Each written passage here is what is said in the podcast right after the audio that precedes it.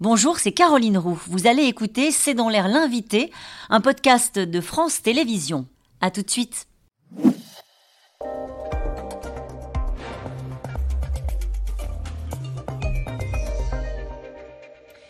Bonsoir à toutes et à tous. Mon invité ce soir est Adélaïde de Clermont-Tonnerre. Bonsoir. Bonsoir. Merci d'avoir accepté euh, cette invitation. On vous attrape maintenant parce qu'après ça va être très compliqué. Vous êtes la directrice de la, rédaction de Point de Vue et naturellement vous allez suivre euh, ce qui va se passer samedi, huit mois après avoir accédé au trône après la mort de la reine Elisabeth II. Charles III deviendra ce samedi à 74 ans le 40e monarque britannique à être couronné. Ça va se passer comme à chaque fois à l'abbaye des Westminster depuis euh, Guillaume le Conquérant en 1066. Euh, à trois jours du couronnement, les services de sécurité sont sur les dents. Mardi soir, un homme a été interpellé. Il était vraisemblablement armé et il s'est approché euh, des grilles du palais de Westminster. Il a été interpellé. Qu'est-ce que l'on sait de plus? Il s'est effectivement approché des grilles et surtout il a commencé à lancer euh, des objets de l'autre côté dans le jardin, euh, dont des euh, douilles de fusil, de balles de fusil. Donc forcément, ça a un peu stressé tout le monde et un paquet qui a fait l'objet d'une intervention de démineurs. Et c'est pour ça qu'il y a un dispositif extrêmement tendu autour de, cet événement, avec notamment l'interdiction de survoler Londres, évidemment, énormément de forces de police, des chiens renifleurs. Et puis il y aura des portiques comme à l'aéroport pour rentrer sur les points clés euh, de rassemblement de la foule. Et une fois que vous serez rentré sur le mal, par exemple, impossible d'en ressortir avant la fin de la cérémonie. C'est une crainte, ça, euh, pour, j'imagine, pour les proches euh, du monarque, mais aussi pour les services de sécurité britanniques. C'est vrai que ce sera des millions de téléspectateurs dans le monde entier. Il y a des chefs d'État du monde entier qui vont aussi se rendre sur place. On va en parler dans un instant. Il y aura des touristes, il y aura des Britanniques.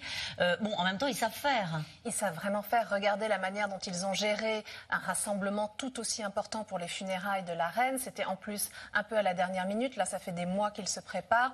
Euh, honnêtement, ce sera très très bien cadré. Est-ce qu'il y a une effervescence euh, en Grande-Bretagne autour de ce couronnement? Pourquoi je vous pose cette question? Parce qu'il y a ce sondage assez surprenant, et il faut le dire, près de deux tiers des Britanniques, ça veut dire 64%, ne sont pas intéressés euh, par ce couronnement, c'est ce qu'ils disent, et une majorité, 51%, pensent que l'État ne devrait pas payer la facture. C'est un sondage YouGov. Il vous a surpris ce sondage? Oui, honnêtement, il m'a surprise parce que de ce qu'on voit, il y a quand même une ferveur populaire. Il y a beaucoup, beaucoup de monde qui est attendu, mais ça, on le verra du coup si effectivement ils sont là ou pas, en dépit de la météo euh, incertaine.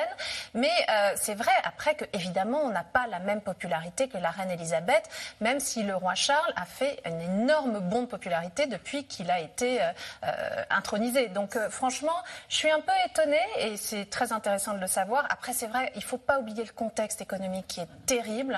Euh, l'inflation record qui fait que, évidemment, c'est pour ça aussi que le roi a voulu un couronnement restreint euh, pour que ça ne coûte pas trop cher. En quoi sera-t-il restreint? Il y a déjà une polémique sur le fait, de, sur le budget, sur la facture globale du couronnement? Alors, il n'y a pas vraiment de polémique sur la facture, d'abord parce que la monarchie, de façon générale, est un énorme atout économique pour euh, le pays.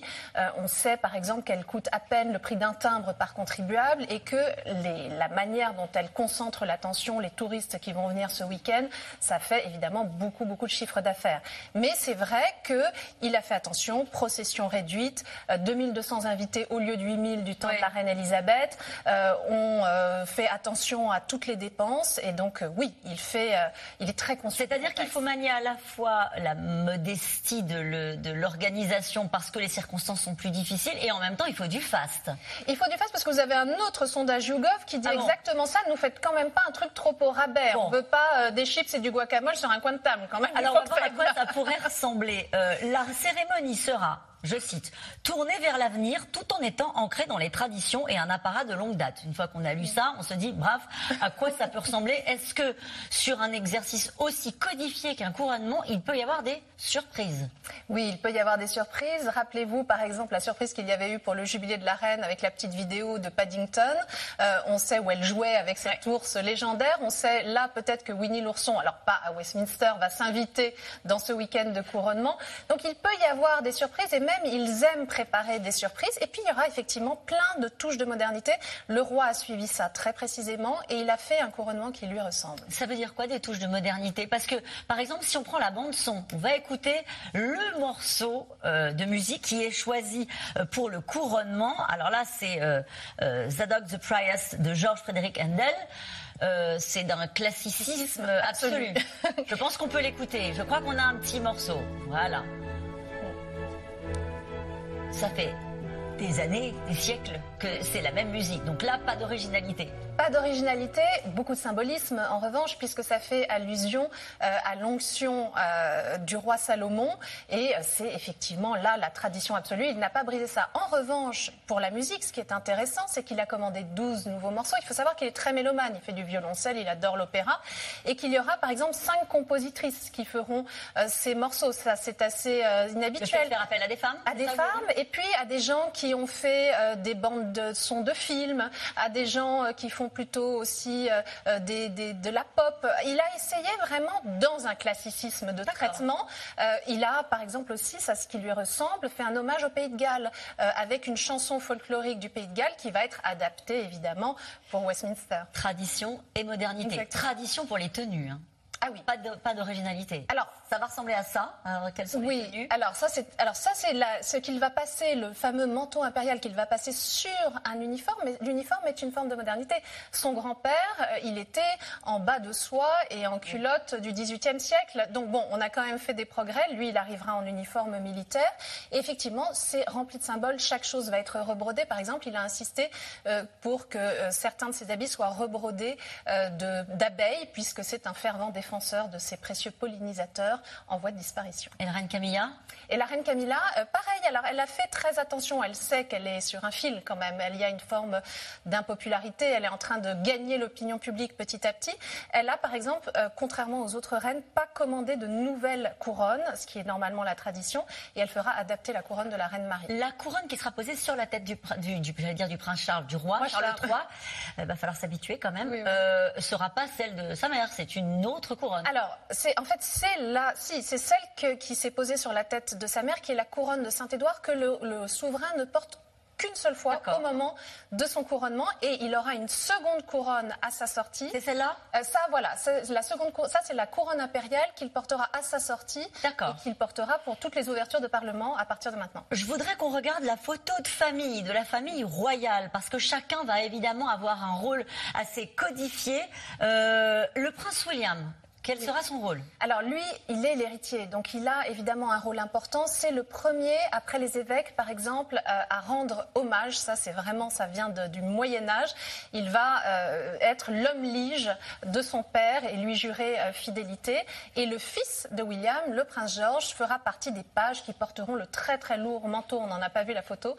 le très lourd manteau que, que portera Charles à l'entrée dans Westminster. À droite, les enfants terribles de la monarchie britannique. Harry sera-t-il là Meghan sera-t-elle là? Alors, Harry sera là. Là, on en perd tout d'un coup plein parce qu'il y a Meghan, évidemment, n'est plus là, ni ses enfants. Euh, elle a préféré. Pourquoi, évidemment, lui vient, elle non? Euh, Oui, parce qu'il y a eu tellement de dissensions dans la famille qu'elle a elle est cohérente. Je veux dire, elle a dit qu'elle avait été très malheureuse en Angleterre, qu'elle avait été très maltraitée. Elle ne vient pas, c'est plutôt logique. Lui, en revanche, il va devoir affronter la famille, ce qui n'est pas évident après la parution de ses mémoires et du documentaire de Netflix. Avec peut-être une explication de gravure en marge euh, du couronnement. Allez, euh, un rôle particulier pour la sœur du roi, Anne, que vous aimez beaucoup, Adélaïde oui. de qui a du tempérament et qui est là pour protéger son frère. Exactement. Et ça, c'est un nouvel élément de modernité. Donc, c'est la sœur cadette du roi. Euh, elle est colonel euh, des Blues and Royals et elle ouvrira la procession royale et elle est considérée du coup de fait comme la garde du corps du roi, la protectrice du roi et pour une femme je trouve que c'est assez symbolique. Vous disiez 200 dirigeants étrangers, c'est moins que les 8000 personnes qui étaient là pour le couronnement de la reine Elisabeth en 1953.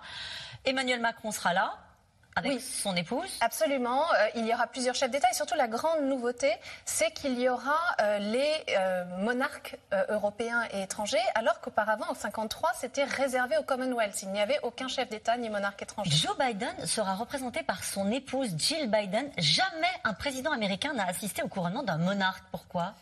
Bien simplement parce que ça s'est pas prêté du tout à la, à, la, question. D'abord, oh, il y en a eu très très peu. Le dernier, c'était il y a 70 ans et c'était était réservé encore une fois aux membres du Royaume-Uni et du Commonwealth, et que là, cette première ouverture, eh bien, il y avait un conflit d'agenda. On peut dire que le 7 mai, il y aura, les, Britanniques sont invités à faire des, des rencontres entre voisins, et que le 8 mai, c'est un jour férié, ils sont associés aussi oui, et honnêtement, il y a énormément d'initiatives populaires et de choses. Par exemple, ils ont euh, fait euh, recruter des gens partout pour aller sonner les 38 000 cloches du royaume.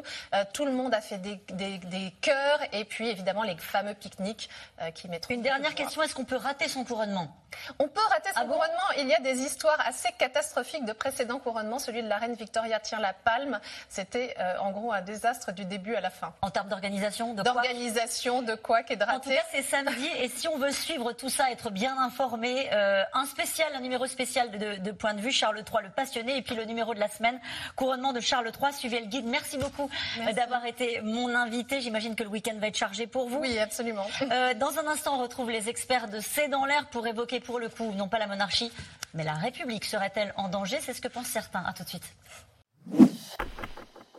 Merci d'avoir écouté C'est dans l'air. Comme vous le savez, vous pouvez désormais écouter l'intégrale, mais aussi l'invité ou vos questions à nos experts. Tous ces podcasts sont disponibles gratuitement sur toutes les plateformes de streaming audio. Et pour le replay vidéo, c'est sur France.tv, bien évidemment. À bientôt.